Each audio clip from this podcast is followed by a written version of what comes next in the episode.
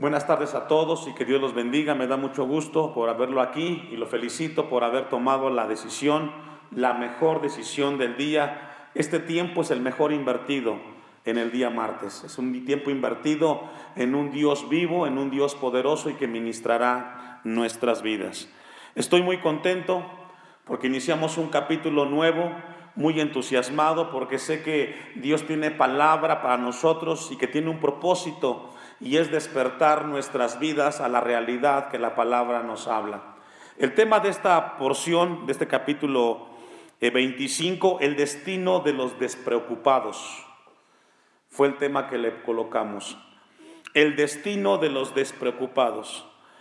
En las últimas dos semanas nos ha tocado vivir noticias que no esperábamos que estuvieran, donde de manera repentina a muchos les cambió la vida, a otros, de igual manera, fueron abruptamente eh, sorprendidos por situaciones, noticias, y, y me refiero a lo que está sucediendo particularmente en Siria, lo que está pasando en el mundo alrededor, las noticias que constantemente nos, que nos llevan a reflexionar. Y lo que vamos a abordar esta tarde de parte de Dios es algo similar, solamente que con implicaciones eternas. Lo que vemos aquí en el, capítulo 25, en la primera parte, encontramos una parábola que nos habla y nos enseña de lo repentino e inesperado que será la segunda venida de Jesús. Recordemos que todo el capítulo 24 hay una pregunta que detona una respuesta profunda, larga, extensa de parte de Jesús cuando vienen a Él y vienen los discípulos y le preguntan cuáles serán las señales del fin de los tiempos. Y comienza Jesús a desplegar cualquier cantidad de señales que nos hablan de los tiempos finales. Pero en el capítulo 25 eh, encontramos una parábola. Jesús viene dando de las señales, pero hace un alto mencionando una parábola para contestar la pregunta que se inició en Mateo 24, versículo 3. Y el capítulo 25, el versículo 1 dice una palabra importante. Entonces, esa palabra entonces hace referencia a un tiempo, a una hora ¿Cuándo va a suceder? Y vamos a ver esta tarde características de esta parábola que encontramos aquí. Número uno, vamos a ver la boda. Número dos, las damas de honor. Número tres, el novio. Y número cuatro, la advertencia. Sin lugar a dudas, en el contexto judío y también en el nuestro, una de las fiestas más importantes socialmente hablando es la de una boda. Los familiares, los amigos de la comunidad, del barrio, de la colonia, cuando se enteran que un familiar o un conocido se va a casar, es una fiesta que paraliza a ese lugar. Todos se enteran. Otros son invitados a participar, en qué podemos apoyar, en qué podemos servir. Bueno, en el contexto judío no cambia mucho. Se dice que para los judíos el evento más importante en cuanto a fiestas es el tiempo cuando alguien se va a casar. Y esta es la escena que tenemos aquí en la parábola, de alguien que se va a casar. Y encontramos entonces que para los judíos esto representaba algo muy importante. Y dice el versículo 1, eh, entonces el reino de los cielos será semejante. Jesús dice que el reino, la esfera donde reina nuestro Creador y Dios poderoso, es parecido o es comparado, dice Jesús, a diez vírgenes. La palabra virgen quizás es un término eh, no muy apropiado, pero la palabra significa dama de honor. Es lo que significa la palabra virgen ahí. Se da cuenta cuando se van a casar, hay una, un grupo de mujeres que se encargan de, de ser las damas de honor. Regularmente son personas muy cercanas al novio, ¿cierto? O a la novia. Ocupan un lugar privilegiado, por eso es que no seleccionan a cualquier dama o cualquier mujer para participar de ese papel, ¿cierto? Casi siempre el novio o la novia busca amigas cercanas o familiares, por eso les dan el lugar, el lugar, perdón, de que sea una dama de honor. Bueno, la palabra virgen hace referencia a las damas de honor.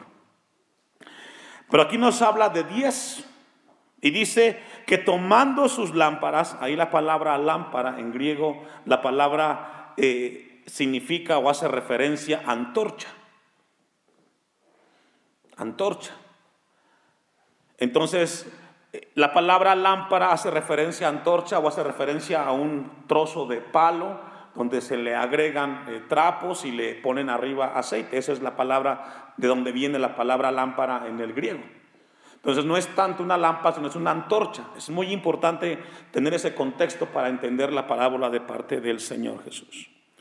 Encontramos entonces que hay 10 mujeres, 10 damas de honor, que son privilegiadas tienen conocimiento, ellos conocen a los que se van a casar. Ya les dije, pueden ser amigos muy cercanos, pueden ser familiares. Fueron ellas beneficiadas con un alto honor a participar en un evento socialmente muy grande y muy impactante. Y dice el versículo 1, semejante a diez vírgenes que tomando sus lámparas o sus antorchas salieron a recibir al esposo. Ahora, la pregunta que surge aquí, ¿quiénes son estas jóvenes? Porque recordemos que una parábola es una analogía, es una ilustración que sirve o que se toma para, de algo cotidiano para enseñar algo espiritual. Entonces Jesús lleva en ese momento a los discípulos para que entender cuál es lo práctico, lo conocido, para luego llevarlos a un, a un nivel espiritual. Aquí surge, una pregunta, ¿quiénes son estas jóvenes? La respuesta es a esta pregunta son aquellos cristianos, escuche esto, que profesan la fe cristiana. Las vírgenes de la parábola son aquellos cristianos que se dicen ser cristianos, valga la redundancia. Son aquellos que se consideran parte y que conocen de las cosas de Dios. Las damas de honor, ya les dije yo a ustedes, son gente cercana. Las diez vírgenes son aquellos que se han reunido en un lugar, en una iglesia, en la cual están esperando la venida de Jesucristo. Esa es la respuesta. Ahora encontramos entonces que estas vírgenes en la boda o en la parábola representan que ellas tienen interés, por eso están ahí. Porque una cosa es que las inviten y otra cosa que ellas acepten a participar de la boda. Como ellas aceptaron, ellas están interesadas en qué? En que la boda se realice. Entonces nos habla esta parábola de esos cristianos que están en una iglesia y que, les interesan las cosas de Dios. Están preocupados por las cosas de Dios. Y la lámpara o la antorcha representa esa fe o ese mensaje que han recibido de Cristo Jesús. Y lo que estamos viendo aquí, que las diez vírgenes o las diez damas de honor muestran externamente interés por lo que van a, realizar. Si se da cuenta, la parábola nos habla que las diez tienen interés y están esperando a que venga el novio. Encontramos entonces que exteriormente o externamente hay un interés por lo que se va a realizar. El versículo 2 Dice, cinco de ellas eran prudentes y cinco qué? Logra ver entonces que Jesús hace un alto y dice, la mitad de ellas, porque obviamente a simple vista no puedes distinguir quién realmente busca y espera al Señor. Las diez están ahí, muestran un cierto interés, pero quien realmente conoce el corazón, ¿quién es? Jesucristo. En este lugar habemos un grupo de hermanos, los cuales mostramos interés por las cosas de Dios. Pero quien realmente conoce la motivación que nos tiene aquí es Jesucristo. Y es lo que Jesús quiere esta tarde, que seamos sinceros y honestos con nosotros mismos. Somos personas que hemos recibido el mensaje del Evangelio y aparentemente buscamos, pero ¿qué hay, qué hay detrás de nuestra motivación? Porque Jesús nos habla que cinco de ellas eran prudentes y cinco de ellas eran insensatas. Y lo que está hablando el versículo 2 hace referencia a lo que hay en el corazón de esas mujeres o de esos cristianos. Lo que dice el versículo 2 o lo que está haciendo referencia, ¿qué es lo que caracteriza el corazón de esas diez vírgenes? La palabra insensata es moros en el griego y hace referencia a una persona insensata, ignorante y que aparenta tranquilidad.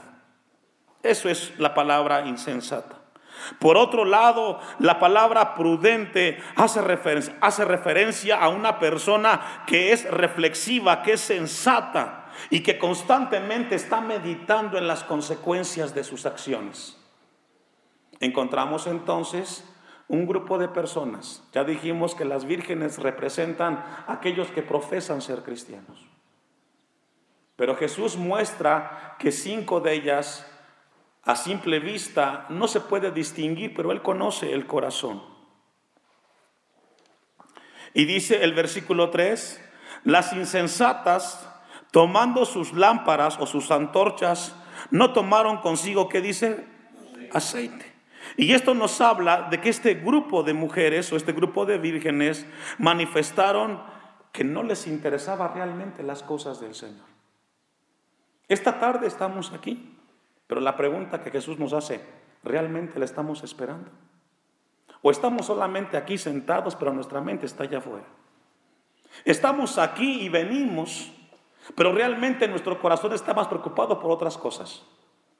Déjame decirte que Dios conoce realmente quién somos. Y esta palabra, esta tarde, es una palabra para alertarnos. Porque cuando hablamos de la segunda venida de Jesús, no es de que solamente Él venga, sino que Él te llame a, a su presencia. Y cualesquiera que sea la circunstancia, tendremos que entregar cuentas de nuestra vida. Y a mayor conocimiento, mayor responsabilidad. Jesús está mostrando que este, que este grupo de diez vírgenes hay una apariencia, pero Él conoce las intenciones y la motivación. Unas fueron prudentes y otras fueron insensatas. Yo vine y me congregué. El aceite que habla en la, en, la, antorcha, en el versículo 3, dice, no tomaron consigo aceite. Esa palabra aceite significa la gracia que recibimos cuando le entregamos nuestra vida a Cristo. Y lo que el aceite representa ahí es si realmente hemos sido salvos o no. Una vez más, el aceite simboliza o representa si realmente hemos alcanzado la gracia de Dios. Ya dijimos que el cristianismo no es un título, no es un título. Es algo que Dios nos ha dado en Cristo Jesús. Y solamente se alcanza por su gracia, no es por obra solamente por la gracia de Dios, pero la gracia representa que realmente hemos alcanzado la salvación. Encontramos entonces que la salvación manifiesta una vida transformada. Segunda de Timoteo capítulo 3 versículo 5, vamos a ver qué hace referencia ese aceite que se coloca en la lámpara según el versículo de Mateo 25 versículo 3. Cuando dice que las, las insensatas, tomando sus lámparas, no tomaron consigo aceite, lo que está diciendo es que este grupo de mujeres, de vírgenes, no mostraron una santidad genuina. No mostraron una vida realmente transformada. Dice 2 de Timoteo 3:5 que tendrán apariencia de piedad, pero negarán la, la eficacia de ella. El mensaje de Pablo a Timoteo a tener cuidado con quien te rodeas. Si logra ver, el mensaje es profundo. Esta tarde Dios quiere que revisemos cómo estamos viviendo. Él está interesado por tu bienestar espiritual. Tan es así que nos está llamando a que reflexionemos cuál es o qué es lo que nos tiene en este lugar. Dejemos a un lado la apariencia. El mensaje es profundo. Cristo viene. Y si no viene, tú irás a Él. Porque la muerte es un evento inminente en la vida del hombre. Y vamos a morir tarde que temprano. El asunto es que Dios quiere esta tarde despertar nuestras vidas y nuestras conciencias. Pablo le dice a Timoteo, tendrán apariencia de piedad la palabra piedad es un temor y reverencia al nombre de Dios. Y de estos hay muchos en las iglesias, sino que la gran mayoría. Y como las vírgenes, unas fueron sabias y otras no lo fueron. Pablo dice, aparentarán, mostrarán externamente que les interesan las cosas de Dios, pero en su corazón realmente no les importa. Dice el texto al final, pero negarán la eficacia de ella. ¿Qué significa? Cuando te toque vivir en tu vida, no lo pondrás en práctica. Pone en práctica la palabra de Dios aquel cristiano que fue transformado por la sangre de Cristo. Donde quiera que está, lo va a poner por obra. Y Pablo dice a Timoteo, a estos que dice, evita. Las vírgenes insensatas estaban externamente mostrando que tenían un compromiso con las cosas de Dios, pero realmente no lo tenían. Santiago capítulo 2, versículo 14, vamos a ir también ahí. Santiago nos habla y nos dice esta tarde lo importante que tiene que ser una vida en la cual mostremos una vida que agrade a Dios. Ya dijimos que el aceite representa una santidad genuina para nuestro Dios. Santiago 2.14 dice, hermanos míos, ¿de qué aprovechará si alguno dice que tiene fe y no tiene obras? ¿Podrá la fe salvarle? Ya dijimos que las obras es resultado de la obra en el corazón del cristiano por parte de Dios. No es que las obras nos salven.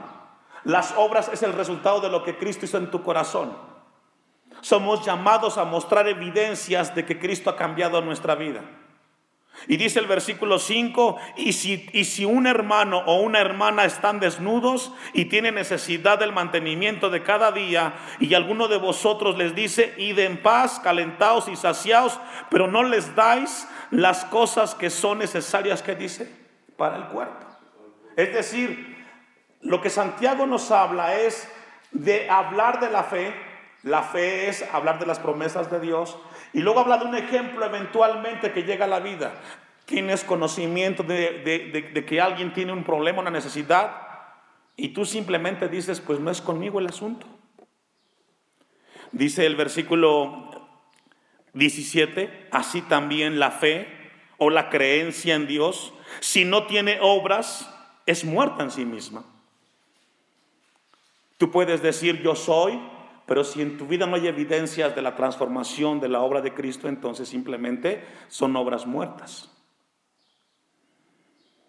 Pero alguno dirá, tú tienes fe y yo tengo obras, muéstrame tu fe sin tus obras y yo te mostraré mi fe por mis obras. Las vírgenes del, del capítulo 25 de Mateo se fueron a un extremo. Después de que mostraron imprudencia en el momento Dice Mateo 25, 5. Y tardándose el esposo, cabecearon cuántas? Todas. Y se durmieron. Ahora, es una pregunta aquí, ¿es malo dormir? No. El asunto es que se durmieron todas, las cinco prudentes y las cinco insensatas. Tanto escucharon de que la boda se iba a realizar y llegó el momento entonces que todas durmieron. No tiene nada que ver con el sueño. Estaban esperando las diez. El asunto es de que unas, o la mitad, cinco de ellas eran prudentes, eran genuinas, y cinco no lo eran. Tardándose el esposo, dice. Encontramos entonces que comenzaron a cabecear y se durmieron. Versículo 6, y a la medianoche, a la medianoche. Y usted puede decir, pastor, nunca se celebra una boda por la noche. Pero Jesús toma ese, ese, punto para hacer el énfasis de que la segunda venida será inesperada. Cuando tú estés tranquilamente ocupado en los quehaceres de la vida cotidiana, llegará a ti el momento que te encontrarás con el Creador. Llámese que Él venga a nosotros o que vayamos a Él cuando partamos de esta tierra. Pero la muerte llegará de manera inesperada, cuando tú menos te lo imaginas. Así como nunca supimos en qué momento nacimos, así también partiremos de esta tierra en el momento más inesperado. Por eso somos llamados en esta tarde a cuidar, a vigilar y a revisar cómo estamos viviendo delante de Dios, porque puede ser el último momento que Él nos llame a cuentas para ir a él. Dice que a la medianoche se oyó un clamor. Aquí viene el esposo, salid a recibirla. Pero como las diez estaban durmiendo, las diez estaban, se, estaban esperando, pero se durmieron. Ahí aquí viene el esposo, salid a recibirla. Entonces todas las que estaban durmiendo se levantaron vírgenes se levantaron y arreglaron sus lámparas. Y aquí encontramos entonces que había un deseo de esperar, de buscar. Todas fueron donde estaba el esposo. Dice el versículo 8, y las insensatas dijeron a las prudentes, dadnos de nuestro aceite porque nuestras lámparas se apagan. Claro. Al final su negligencia, su descuido en su vida, no estuvieron preparadas para el momento del encuentro con Dios. Todos los seres humanos, según la Biblia, vamos a comparecer delante de nuestro Creador. Todos. Pero más se nos va a demandar a aquellos que escuchamos el mensaje de Dios. No habrá excusa delante del Creador. Llegará de manera inesperada. Y dice el versículo, las insensatas dijeron a las prudentes, danos de vuestro aceite. Y ya dijimos que el aceite representa la gracia que recibimos cuando alcanzamos la salvación. ¿Qué significa eso? La salvación es personal, no es transferible. Tú no puedes ayudar a nadie. Dios te lo dio a ti y es exclusivamente para ti. En el momento que estemos delante de Dios, nadie te podrá ayudar. Por eso el tiempo es hoy.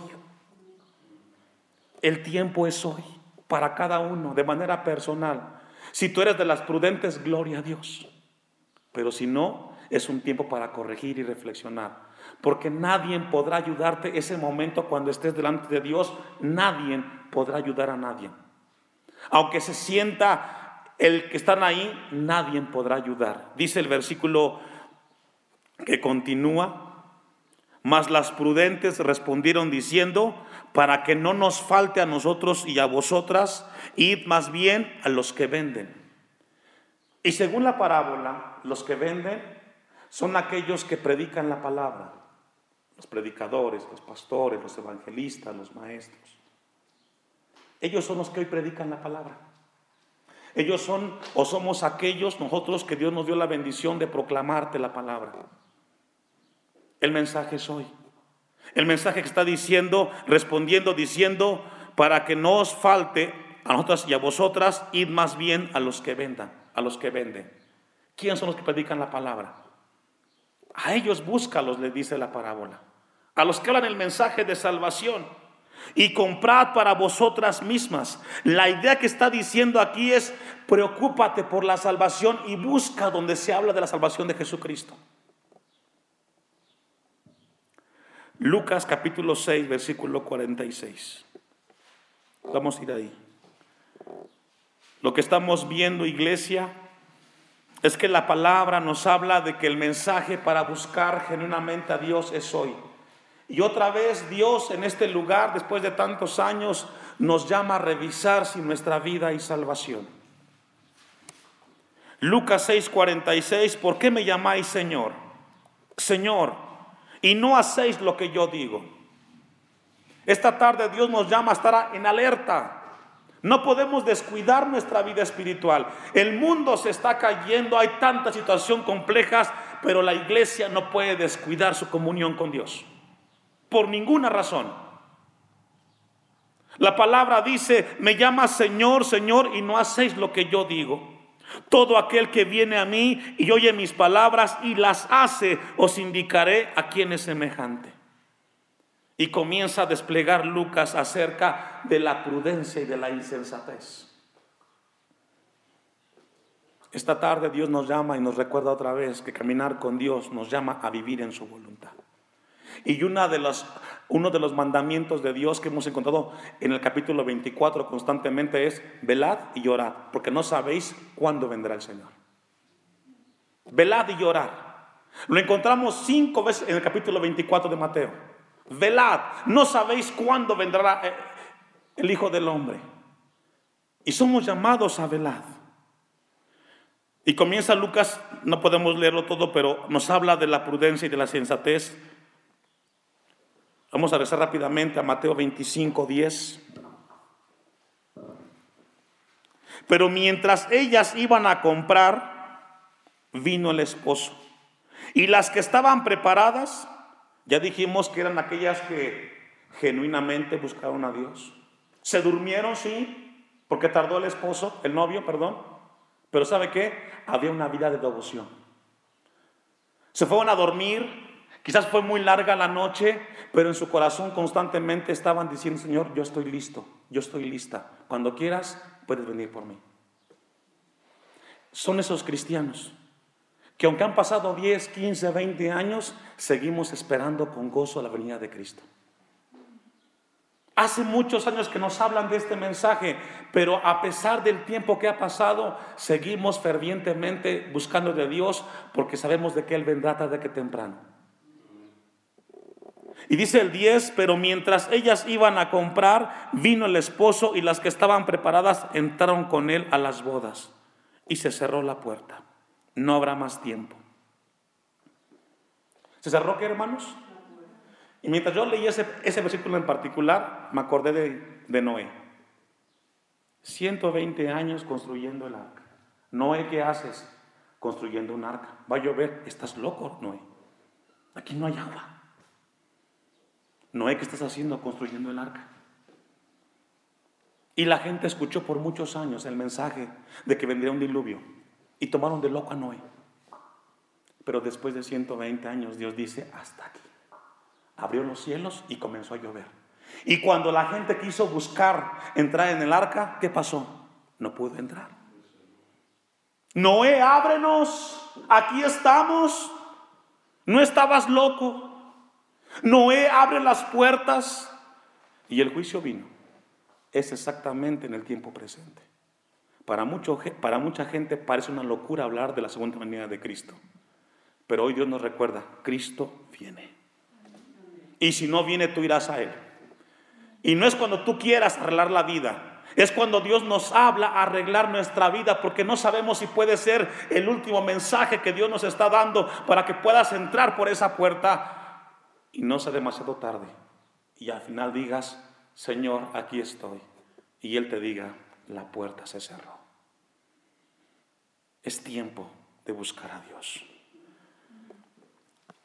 Mateo 7, 21 dice, no todo el que me dice Señor, Señor entrará en el reino de los cielos, sino el que hace la voluntad de mi Padre que está en los cielos. Muchos me dirán en aquel día, Señor, Señor, profetizamos en tu nombre y en tu nombre echamos fuera demonios y en tu nombre hicimos muchos milagros y entonces les declararé, nunca os conocí, apartaos de mí, hacedores de maldad. Es aterrador y espantoso para el hombre saber que aquel que tanto te habló, tanto te mostró amor, se acabó la misericordia y se cerró la puerta. Para muchos no se valora eso, hermanos. Cada vez que venimos a la casa de Dios, cada martes, cada domingo, Dios despliega su misericordia para aquellos que no le conocen. Ven a Jesús, arrepiéntete, entrégale tu vida a Cristo. Porque el día que se cierre la puerta, nadie podrá abrirla. Nadie. Vamos a ir concluyendo Mateo 25, 11. Después vinieron también las otras vírgenes diciendo, Señor, Señor, ahí está, ¿qué? Ábrenos. Ábrenos. Se dieron cuenta de la importancia. Eran las damas de honor, conocían el motivo de la boda, participaron, pero no se prepararon. Versículo 12, mas él respondió, dijo, de cierto os digo que no os conozco. Una advertencia que esta tarde Dios nos llama a nosotros. Busquemos seriamente las cosas de Dios. Yo repetidamente he dicho esto a la iglesia, el cristianismo no es un juego, no lo tomes un juego. Esto es sumamente serio. Es tu eternidad, es nuestra eternidad. Antes de concluir, vamos a ir a Lucas 21:34. Lucas 21:34. Velad. Jesús le dice en el versículo 2 de Mateo 25, 12, mas respondió, dijo, de cierto os digo que no os conozco. Nadie sabe el momento exacto cuando vendrá Cristo por segunda vez. Lo cierto es de que un día vamos a morir y partiremos de esta tierra. Dice Mateo, Lucas 21, 34, perdón, mirad también por vosotros mismos, que vuestros corazones no se carguen de glotonería y embriaguez. Y esto nos habla de excesos, de descuidos, preocupados por las cosas de aquí y el ahora. El mensaje es, no se carguen, no te estés cargando de, tantas cosas de aquí a la tierra porque estamos de paso. No te cargues de glotonería y embriaguez, me ayuda a leer, y de los afanes de esta vida. Y venga de repente sobre vosotros aquel día. ¿Cuál día? En el cual entregarás cuentas a Dios. Así hay mucha gente hoy. ¿Sabe por qué no hay gente en las iglesias? Porque están cargadas de cosas de aquí. Citas, reuniones, trabajo, negocios, placeres. No tienen tiempo para Dios. No tienen tiempo para el Creador. ¿Cómo es posible que no tengamos tiempo para aquel que nos dio todo en Cristo Jesús? Pues simplemente así hay gente hoy. Están tan cargados que cuando llegan a casa lo que quieren es descansar y cerrar los ojos. Al siguiente día los abren y otra vez están cargados. Por eso es tan importante venir a la casa de Dios. Porque aquí Dios nos confronta con nuestra vida y nos recuerda de lo efímero que es nuestra vida en esta tierra. Y de los afanes de esta vida y venga de repente sobre vosotros aquel día. Alguien dijo, alguien dijo estas palabras. Vives para este mundo y estás atrapado en el momento de enfrentarte a Dios. Aquí estamos, sí es cierto, atrapados en cosas de esta tierra, pero el asunto esta tarde es, ¿estás preparado para enfrentar a Dios hoy? Hoy, abril 2018, esta tarde, ¿estás preparado para enfrentar a tu Creador? Dice el texto 35, porque como, porque como un lazo vendrá sobre todos los que habitan sobre la faz de dónde? De toda la tierra. Y aquí viene el consejo. Velad, pues, ¿cada cuándo? En todo tiempo. Orando, que seáis tenidos por dignos de escapar de todas estas cosas que vendrán y de estar en pie delante del Hijo del Hombre. Oh, esto es terrible. Un día te pararás frente a aquel que tanto nos habló y nadie podrá estar junto a ti, tú solito frente a él. Por eso el mensaje es hoy. La advertencia es hoy. Dios nos está previniendo, iglesia. Yo estoy muy consternado por lo que estoy viendo en el siglo XXI. Estoy muy consternado. Pero nuestro deber es velar y llorar en todo tiempo. Tarde que temprano vendrá el Señor. Y dice al final, y esto es terrible, y de estar en pie. ¿Se puede imaginar que usted esté ahí? ¿Qué le dirá al Señor?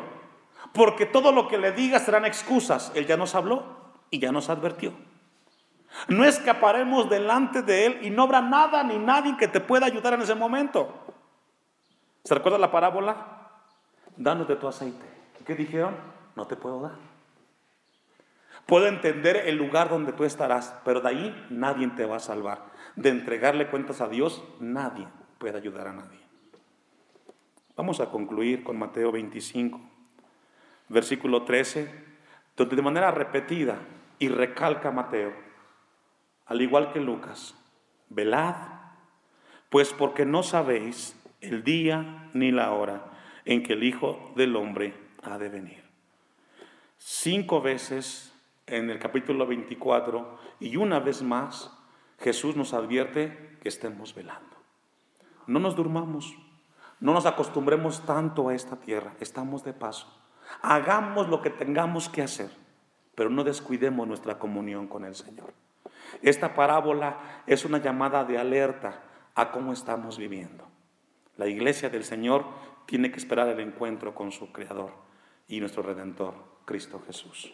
Vamos a ponernos de pie y darle a Dios gracias por su palabra. Y que Dios nos ayude